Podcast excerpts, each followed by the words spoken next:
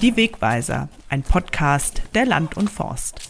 Ob Tipps für Stall, Betrieb oder Acker, Redakteure fragen, Experten antworten. Willkommen zu einer neuen Wegweiser-Folge. Ich bin Christina Wienand, Redakteurin bei der Land und Forst. Heute sind wir draußen unterwegs, aber gar nicht so, wie die Hörerinnen und Hörer vielleicht denken. Wir sind nicht auf einem Hof, sondern wir sind in Hannover im Stadtwald immerhin. Und ich habe hier an meiner Seite Timo Poltrock. Moin. Hi. Und wir wollen über das Thema Milch und ihr Image sprechen, indirekt zumindest. Kannst du dich einmal vorstellen, warum du überhaupt hier bist? Jawohl. Ich bin äh, ganz erstaunt und begeistert, dass ich plötzlich hier vorgestellt werde, weil ich bin eben Timo, 27 Jahre alt und gehe sonst auf Bauernhöfe für einen anderen Podcast, Stadtland Kuh, und muss immer die anderen Leute vorstellen, die bei mir zu Gast sind. Und jetzt bin ich selber zu Gast und gucke, was auf mich zukommt. Genau, du machst ja eigentlich was ganz anderes als Landwirtschaft. Ja. Wie kamst du denn zu diesem Podcast dann? Ja, das fragt man sich.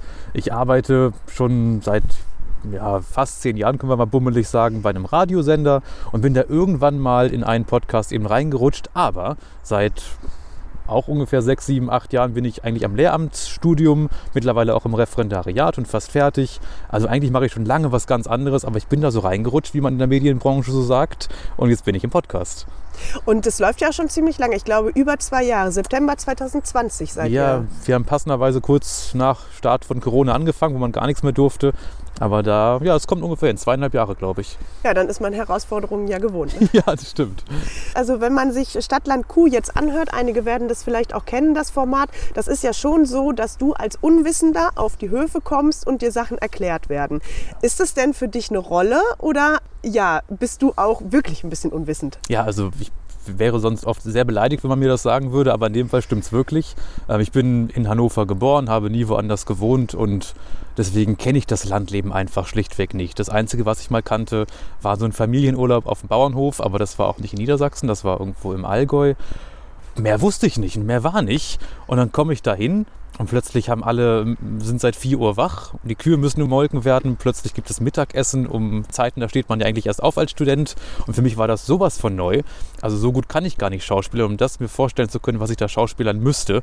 Ich gehe da hin, weiß nichts. Mittlerweile lerne ich viel, vergesse auch viel wieder, aber es ist immer viel Neues und total interessant. Was ist denn so dein persönliches Learning, was du am meisten so davon mitgenommen hast, so aus dieser Arbeit? Wahrscheinlich so ein, so ein richtig nüchterner, unsexy Punkt. Ich habe einfach gelernt, dass Landwirtschaft super technisch ist und super bürokratisch und super viel Büroarbeit einfach ist und viel ja, Management hinter den Kulissen. Das ist nicht nur Kühe melken und dann schön Feierabend machen, das ist einfach viel Finanzierung, es ist viel Betriebswirtschaft und viel Personalmanagement auch, was da auch hintersteckt. Das ist ein richtig harter Job.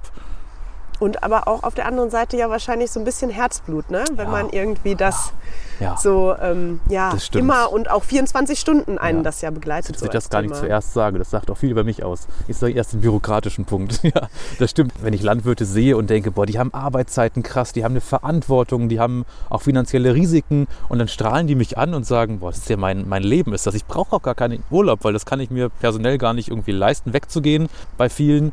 Aber für mich ist das hier jeden Tag wie Urlaub. Da muss ja richtig Leidenschaft hinterstecken. Ja, das ist Ja. wirklich beeindruckend. Ja. Und wie ist das denn für dich? Du bist ja jetzt in dieser Vermittlerrolle auf den Höfen. Ja, Glaubst du, diese Vermittlung ist auch nötig? Also du machst das ja für die Milchwirtschaft in Niedersachsen Mhm. größtenteils als Auftraggeber. Ja, wie siehst du das? Also wissen das viele Leute noch, was du gerade beschrieben hast, wie es auf den Höfen überhaupt aussieht und wie die Milch aus der Kuh kommt, jetzt mal ganz platt Ja, gesagt? ja ich habe schon den Kopf geschüttelt, während du gesprochen hast, aber das sieht man ja im Podcast nicht.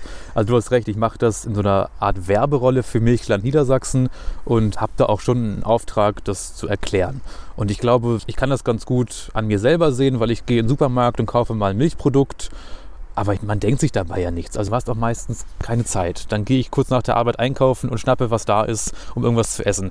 Also glaubst du, da denke ich darüber nach, wo das herkommt oder was man damit so vorher angestellt hat? Auf gar keinen Fall.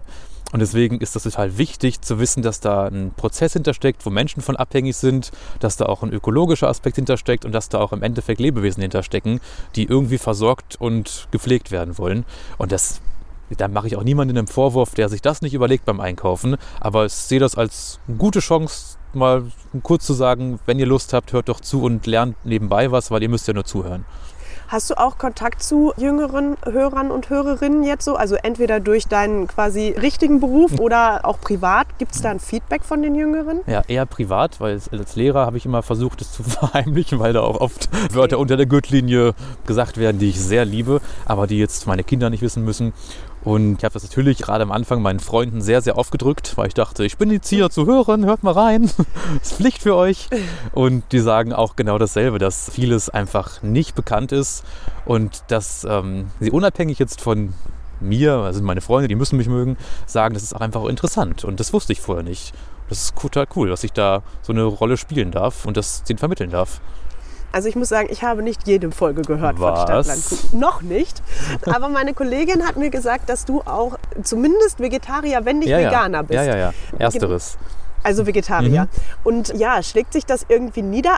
Ich könnte mir vorstellen, du kommst manchmal auf Höfe und dann wird gesagt, wie ja, aber der hat ja gar nichts von dem, was wir Ja, produzieren. von den Milchprodukten ja schon. Das wäre ich ja wirklich Veganer. Ne? Stimmt. Es ist also so, dass ich manchmal jetzt beim letzten oder vorletzten Mal habe ich gehört, ja, ich glaube, das war in, bei Luisa, die den Massentierhaltungsbetrieb hat.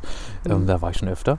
Die hatte mir gesagt, ja, natürlich ist das nicht so, dass hier 600 Kühe auf den Gnadenhof gehen, sondern wenn der Dienst erledigt ist, dann gehen die auch dann zum Schlachter und werden noch für Fleischprodukte verwertet. Und ich bin ja nicht doof, also ich weiß ja, was da passiert. Und das zu sehen, das zu hören, war für mich so ein authentischer Kreislauf. Weil die haben die Kühe und ich entscheide mich ja bewusst, dieses Milchprodukt zu verzehren. Und dann nehme ich ja auch in Kauf, dass die Kuh dann nicht einschläft friedlich. Und wenn das irgendwie sinnvoll ist und im Rahmen bleibt, finde ich es auch total in Ordnung. Mir geht so diese Masse, die man so produziert und konsumiert, ein bisschen auf den Nerv. Aber natürlich weiß ich, was da passiert und das ist auch in Ordnung so. da geht es ja quasi schon weiter. Also politisch wird ja immer so ein bisschen propagiert, dass es besser ist, eine gute Mhm. Tierhaltung in Deutschland zu haben, als den Schrott aus dem Ausland, sage Ja. ich jetzt mal, zu Ja. kaufen. Würdest du das auch so sehen? Ja, also alle Höfe, die ich gesehen habe, da kann ich sagen, das ist vernünftig produziert. Die, haben, die wissen, was sie tun. Und da sehe ich das genau wie du, dass man das auch gewissenhaft kaufen kann. Und dann, wenn man das nicht kaufen würde, irgendwas aus dem Ausland importiert. Aber es ist auch ein Stück weit ein kritischer Podcast. Deswegen mache ich den auch so gerne, weil ich auch kritisch fragen darf. Natürlich laden mich auch nur die ein, wo es halt gut läuft wahrscheinlich. Wenn ein Hof ähm, vielleicht mal nicht so optimal geführt wird, gibt ja alles. Machen wir uns nichts vor wahrscheinlich. Die laden mich auch nicht ein. Aber da, wo ich bin und die, die auch zu Recht manche Auszeichnungen gewonnen haben, kann man sich alles auch anschauen. Ja, warum nicht kaufen darf? Ist doch alles in Ordnung. Genau. Es ist so ein bisschen so, dass Milchprodukte an sich sind ja schon ein bisschen, ich würde mal fast sagen, in Verruf geraten Mhm. die letzten Jahre und Jahrzehnte. Es gibt jetzt auch groß eine Veganuary-Kampagne Mhm. und darauf folgt quasi von der Gegenseite der Ausruf für den Fabu Dairy, also für Mhm. die Milchprodukte. Ja, könntest du dir vorstellen, dass solche größer angelegten Image-Kampagnen auch ja, den Betrieben helfen? Das ist eine gute Frage für mich als Betriebswirtschaftler. ähm, aus meiner Konsumentensicht glaube ich, dass ich mich davon nicht so beeinflussen lasse, weil man kauft dann doch das, was man kauft. Und ähm, ob ich jetzt im Januar anders einkaufe als im Februar, sei mal dahingestellt. Ich glaube, dass wenn du so ein bisschen mit der Masse mitschwimmst, denkst, oh ja, kann ich mal machen. Aber ich glaube, viele, gerade bei so dem Konsum von Milchprodukten, Fleischprodukten, sind da heutzutage auch sensibler geworden. Und ich glaube, die wissen genau, was sie tun und lassen sich von sowas, glaube ich, nicht zu sehr beeinflussen. Ja, das könnte ich mir auch vorstellen. Also es ist vielleicht gut, um so eine Debatte nochmal darüber zu Mhm. führen, wenn man sowieso in dem Thema drin Ja. ist. Aber ob es jetzt quasi an der Supermarktkasse dann Ja, anders entschieden ja. wird, das ist tatsächlich ja dann die Frage.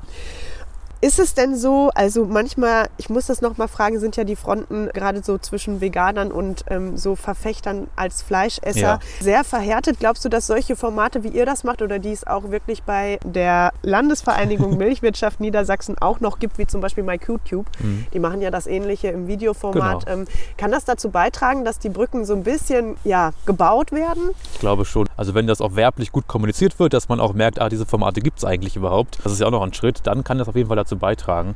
Ähm, ich habe auch Freunde, die sind Veganer und haben am Anfang gesagt, ja, wenn das irgendwie, also ich merke, dass du da Spaß dran hast und du machst das gerne, für mich wäre es nicht, ich kann das nicht vertreten. Und ich sehe ja diese kritischen Punkte auch, wir haben auch kritische Themen gehabt, wie die Kuh-Kalb-Trennung am Anfang. Das ist kritisch zu sehen, da kann man so und so äh, eine Meinung haben, aber ich esse nun mal Milchprodukte und deswegen kann ich auch aktiv da mal hingehen und zu sagen, aber das läuft doch gut, also ist ja nicht alles scheiße. Und das läuft irgendwie, naja, können wir so und so sehen. Und indem ich Ja. das sage, können doch Brücken gebaut werden und niemand muss am Ende sagen, ich liebe Milchprodukte. Aber informier dich doch, was hier in Deutschland ja generell und auch in Niedersachsen super viel produziert wird. Das ist ja, wenn du es nicht isst und nicht hinguckst, ja nicht weg. Ja, so ist es, genau. Es ist immer auch noch ein Wirtschaftsfaktor genau. hier. Und der ist super groß. Und du hast ja mehrere Höfe auch schon häufiger Ja. besucht, oder? Dass die mich zweimal sehen wollen, ist ja auch komisch, ne? Ja, genau. Da, das ist so die Frage. Wie ist das denn für dich? Also nimmst du da dann immer noch was anderes mit? Ja, wie fühlt sich das an? Ist man dann schon ein Teil davon oder bleibt man halt so dieser Außenseiter? Nee, ich bin, wenn ich nochmal komme, Teil davon. Ich weiß gar nicht, ob das auch daran liegt, dass nur die besten Höfe mich einladen. Das sind so nette Leute und so tolle Landwirte und Landwirtinnen. Bei Luisa war ich mehrmals, die hat diesen riesen Massentierbetrieb mit, glaube ich, 600 Kühen, der total einen sehr, sehr gut geführten Eindruck macht. Da war ich, glaube ich, jetzt dreimal schon.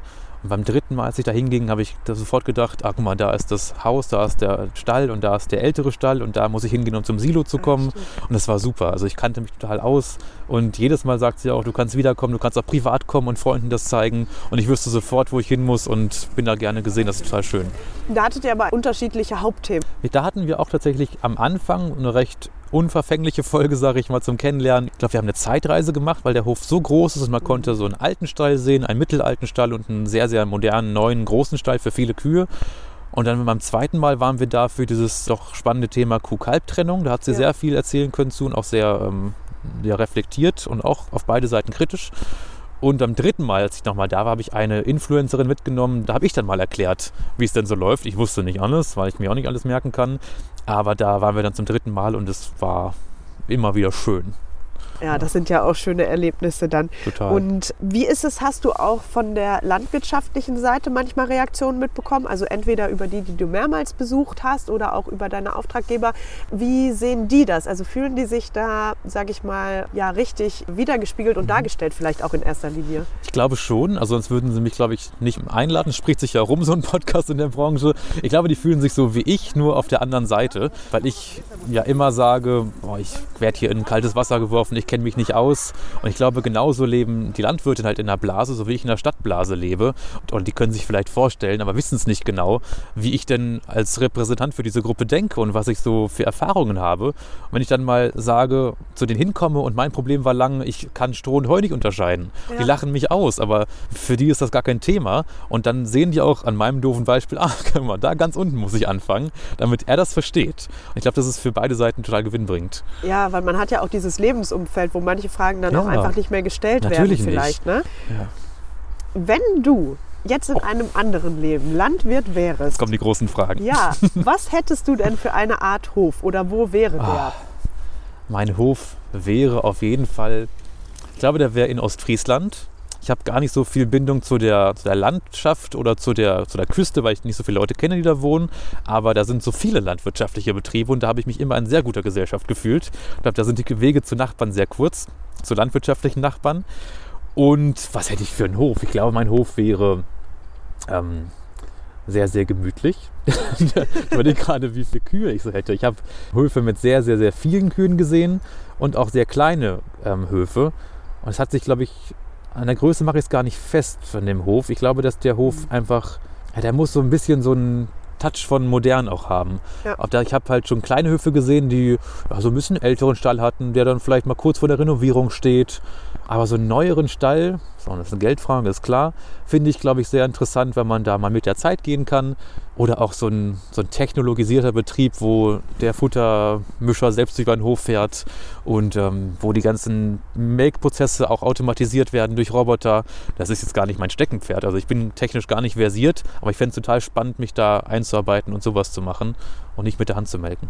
Ja, und man hat halt das Gefühl, es ist auf der Höhe der Zeit. Richtig, ne? ja. Also, Genau, also ich habe auch ähm, vornherein, was man so ein Bild hat von Landwirten, dass Kühe mit Roboter gemolken werden, das wusste ich ja vorher nicht. Also, dass man so halbautomatisierte Dinge mit Vakuum unten anschließt an die Zitzen, die dann die Milch absaugen, okay, kann ich mir vorstellen. Aber klar, habe ich auch gedacht, man melkt vielleicht einen Teil mit der Hand, was weiß ich, bei 20 Kühen, aber es sind ja auch nicht 20. Also da habe ich auch viel gelernt und glaube, dass sowas total spannend ist. Und ich könnte, glaube ich, dann auch viel besser vertreten, das ähm, anderen Leuten zu zeigen, die nicht aus der Landwirtschaft kommen, weil ich dann sagen kann, naja, wir machen es doch aber sehr, sehr zeitangemessen Ja. und eben nicht rückstrittig. Geht ja auch schneller, ne? Diese Ja. Automatisierungen zum Teil, ne? Ja, und es hat auch für die Kühe einen Vorteil, die können direkt erkennen, wenn eine Kuh krank ist, wenn irgendwas nicht stimmt, die können die Futtersachen neu einstellen. Also es geht ja auch ums Tierwohl. Und das ist ja nicht nur, dass ich einen hübschen Roboter habe und sagen kann, hey, ich bin hier aus der Zukunft. Das hat ja für alle einen Vorteil. Ja, das stimmt. Was würdest du dir für die Landwirte in Zukunft wünschen? Ah, ein bisschen mehr Aufmerksamkeit einfach, weil ich glaube, man vergisst es schnell. Man, man schimpft auch über alles sehr schnell, wenn die Milch mal einen Cent teurer wird oder die Butter wieder, der Preis steigt. Und ähm, ich glaube, viele, auch mir eingeschlossen, ich nehme mich da ja nicht aus, sehen dann im Alltag nicht, aber das steckt da eigentlich hinter. Und so ein Stück Butter, wenn das 2 Euro noch was kostet, klar kriegt der Supermarkt auch was, aber das hat der Landwirt auch verdient, das zu verdienen, weil das eine Heidenarbeit ist und der davon auch lebt. Und nicht nur er, sondern seine Familie, seine Mitarbeiter und die Generationen danach, die diesen Hof noch für zig Jahre finanzieren. Also da steckt so viel hinter und ich finde, man, man regt sich zu schnell auf darüber, dass die, die Milch einen Cent teurer geworden ist.